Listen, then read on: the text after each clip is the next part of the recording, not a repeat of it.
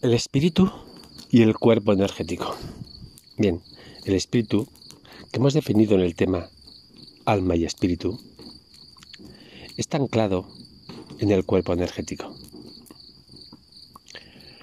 Y juntos, mediante el cuerpo energético, el espíritu en un momento dado se puede separar de nuestro cuerpo. Se separa cabalgando en el cuerpo energético.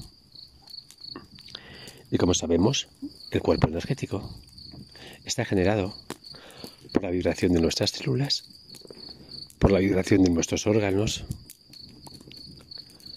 por la vibración de nuestro cuerpo en general, de todos los tejidos de nuestro cuerpo. Eso es su aspecto más denso.